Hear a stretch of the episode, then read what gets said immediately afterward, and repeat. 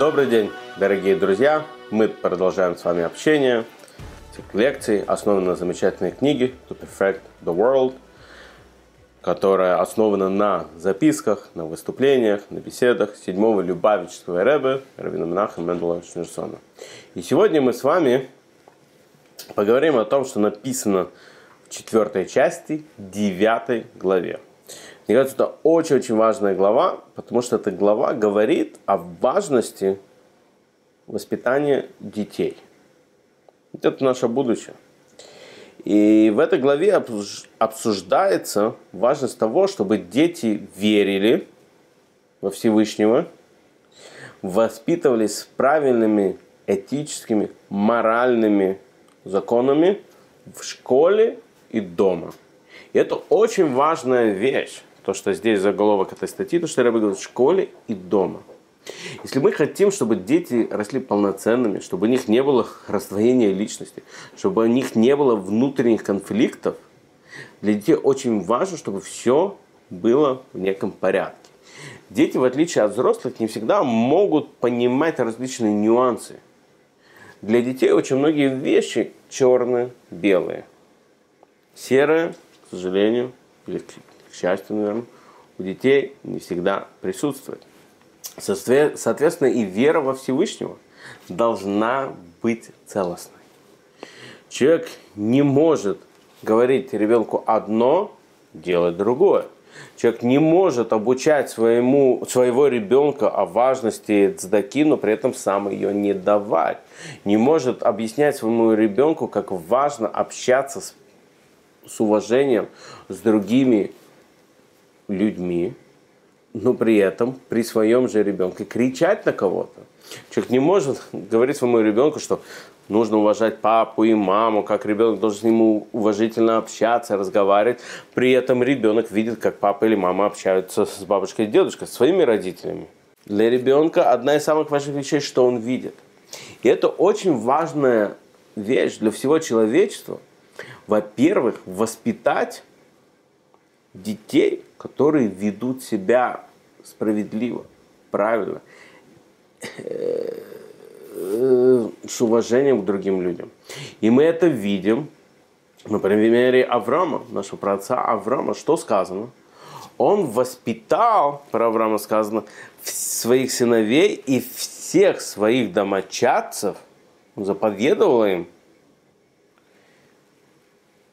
заниматься благотворительностью и справедливостью.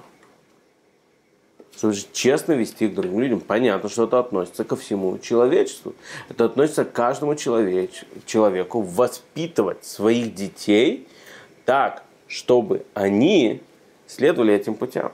Чтобы они были честными людьми, чтобы они были справедливыми людьми, чтобы они были воспитанными людьми. И это то, почему мы сказали важность школы.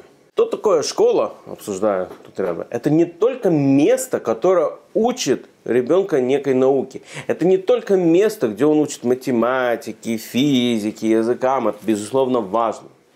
Но первая вещь в школе, она должна воспитывать ребенка. Она должна учить его, как быть справедливым, как быть честным, как быть воспитанным человеком. Раньше, действительно, много лет тому назад – Школа, реально, вся ее суть была это именно научить мудрости, наукам, математике, физике, языкам, подобным вещам. Это то, что занималось. Сейчас же у нас такое поколение, что все родители очень заняты. Будь то работой, будь то, к сожалению, социальными сетями, будь то еще чем-то. Что у многих просто не хватает времени или они думают, что у них не хватает времени заниматься воспитанием своих детей, к сожалению. И поэтому школа должна на себя принять эту ответственность.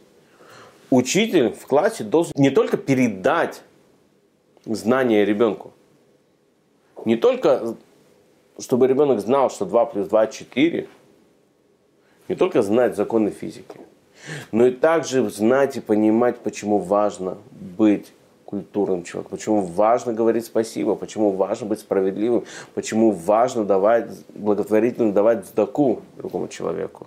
Безусловно, что это не снимает ответственности от родителей. или с родителями. Я слышал одну замечательную вещь. Школа должна смотреть на ребенка, то, что дома его не воспитывают, ему не говорят ничего.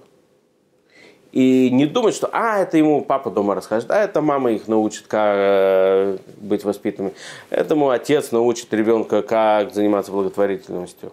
Нет, школа должна смотреть на ребенка, дома ему, его ничего не учат, и мы обязаны воспитывать этого ребенка. Родители, в свою, в свою очередь, должны смотреть на ребенка, что в школе его ничего не учат, и заниматься его образованием. И воспитывать ребенка, делать так, чтобы ребенок был щедрым, делать так, чтобы ребенок был справедливым, мудрым и вырос то, что называется, на идущий часто мы называем менч. Человек. Быть менч. Быть человеком. Безусловно, это относится ко всем детям, ко всем людям, ко всем родителям.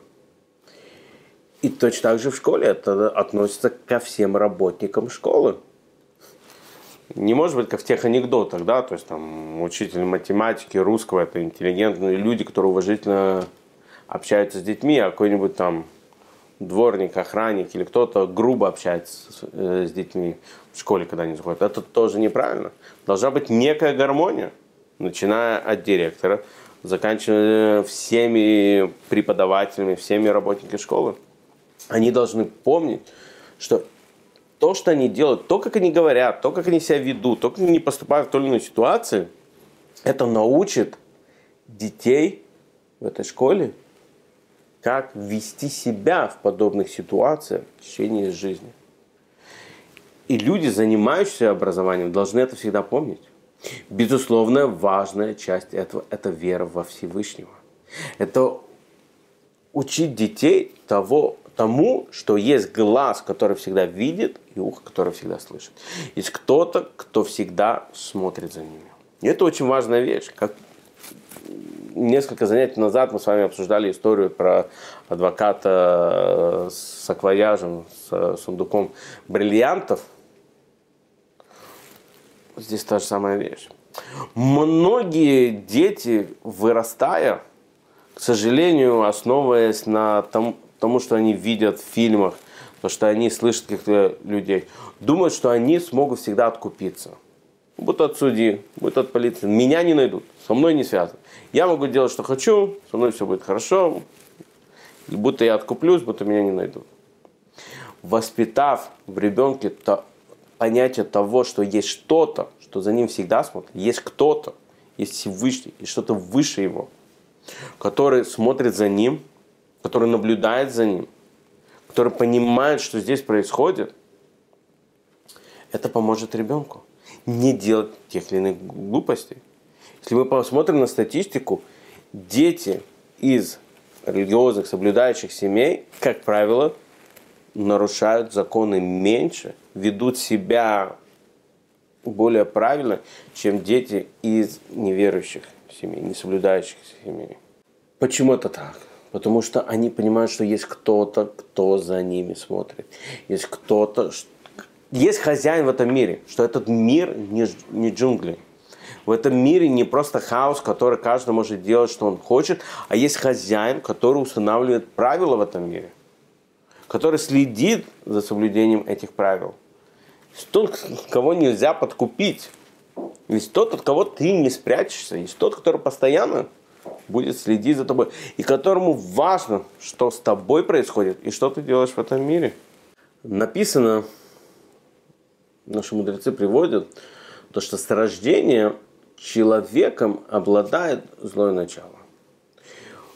Он хочет поступать не самым лучшим образом. И задача родителей, задача общества его воспитать, ограничить это. Уж тем более в наше время это очень остро. Наше поколение, что я заслуживаю, это мое, я имею на это право. Да, большинство, то, как большинство молодежи смотрит на мир, смотрит на ситуации сейчас, что я этого заслуживаю, это мое. Это моя собственность, это мое право поступать так или иначе. И многие думают, то, что используя науку, образование, математику, физику, психологию. Это изменит детей к лучшему. К сожалению, это не всегда так. Возьмем науку, например, да? Это нечто нейтральное. Ее можно использовать как для хорошего, так и для плохого. Я приведу вам пример. Мы говорили несколько занятий назад о том, что общество в 20-е, в 30-е годы в Германии было одной из самых образованных людей. Они считали себя элитой образованная элита, они считали себя мудрыми людьми. Они строили там одни из лучших университетов, большинство людей было образованными. Ну для чего они использовали это? И это вот эти же самые образованные люди делали с человечеством то, что не делалось никогда, наверное. То есть, другими словами, я не говорю, не дай бог, то, что образование и наука это плохо. Вопрос, как ты это используешь. Ты используешь науку, и были научные диссертации о том, что как строение черепа, какой расы человек, кто родители человека. Можно судить о человеке. Это то, для чего нужно использовать науку, для того, чтобы унижать человека. Мы изучаем человека для того, чтобы унизить, понять, насколько он ниже, чем мы насколько он негодный, насколько он плохой, насколько он нехороший, насколько он не заслуживает права жить? Или эту же самую науку мы можем использовать для чего-то хорошего? Спасать миллионы жизней. Использовать науку, чтобы понять структуру человека и как мы можем излечить ту или иную болезнь. Как мы можем помочь ему в той или иной ситуации. Ученые сейчас работают на том, чтобы в мире не, люди не голодали, для того, чтобы у людей была вода, для того, чтобы излечить людей. Вот сейчас люди борются с этой пандемией. Та же наука, которая использует, к сожалению, людьми для плохого, может использоваться для хорошего.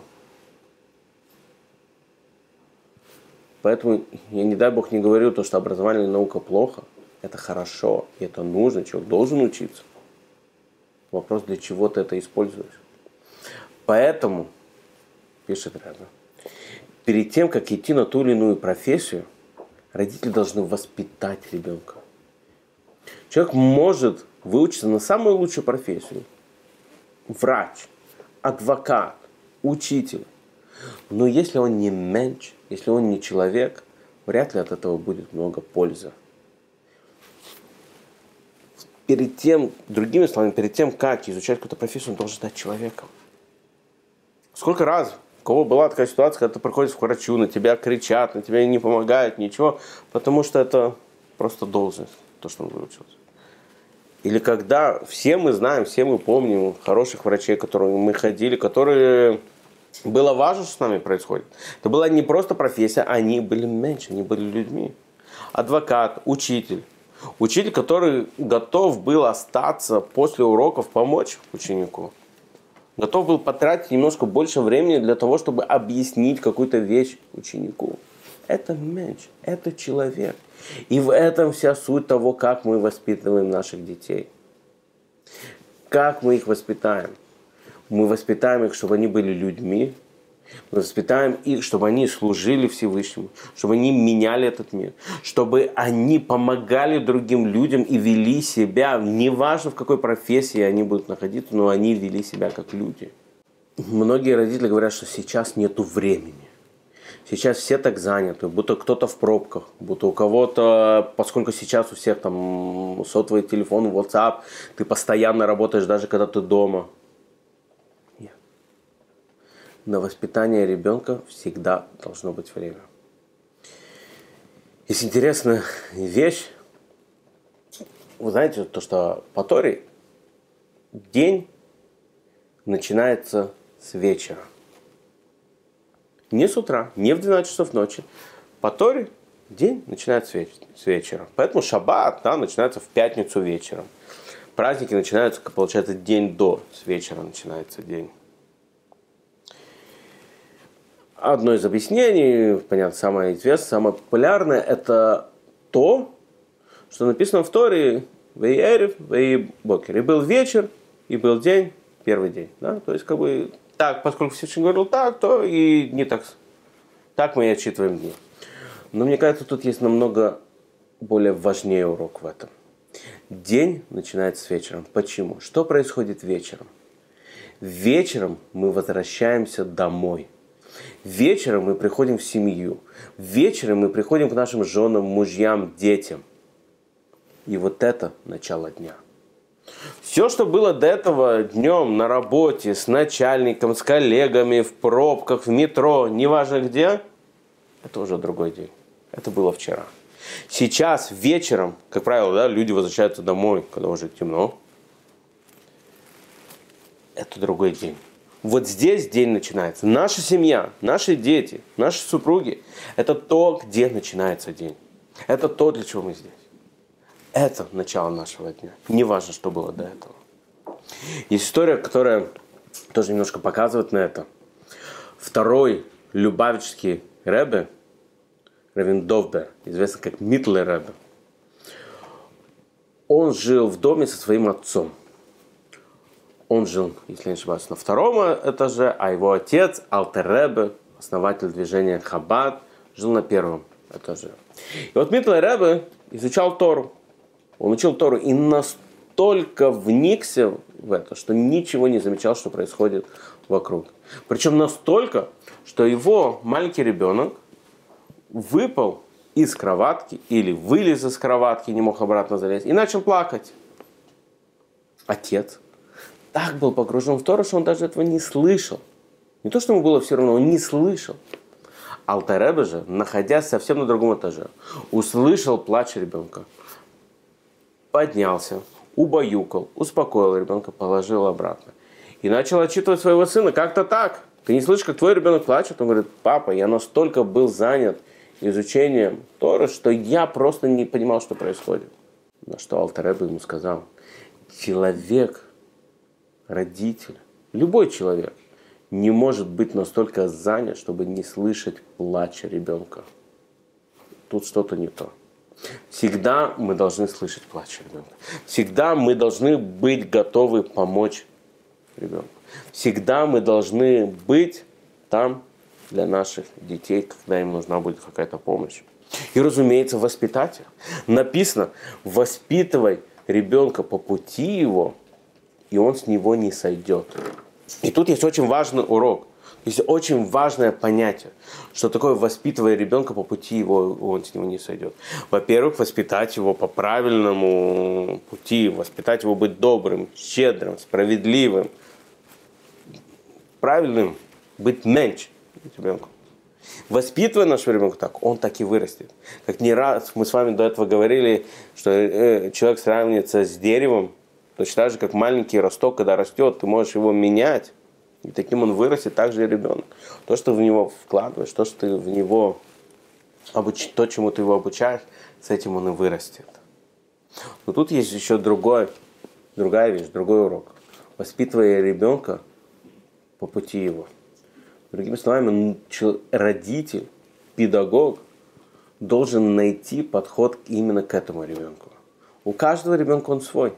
Мы не можем воспитывать всех детей под одну, как называется, под одну гребенку. Это дети, это не вот эти формочки, которые вырезают печенье. Они не все одинаковые. Каждый ребенок разный, и каждому из них нужно найти свой подход. Найдя и правильный подход к этому ребенку, то, что он будет слушать, и он не сойдет с пути. Сказывают историю, когда одна женщина пришла к Рэбе, говорит, Рэбе, у меня там пять детей – Четверо сыновей замечательные. Просто не могу нарадоваться. Пятый нет. Пятый что-то вот все не так идет. И я не могу понять, почему. Я воспитывал его так же, как и всех остальных моих четырех сыновей до него. Его я воспитывал так же, но что-то пошло не так. Не то поведение у него. Рэбби отвечает, в этом-то и твой ответ. Потому что ты воспитывала его, как и четырех предыдущих.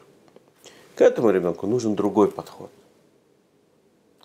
К этому ребенку нужно обращаться по-другому. Тем подходом, который подходит к нему.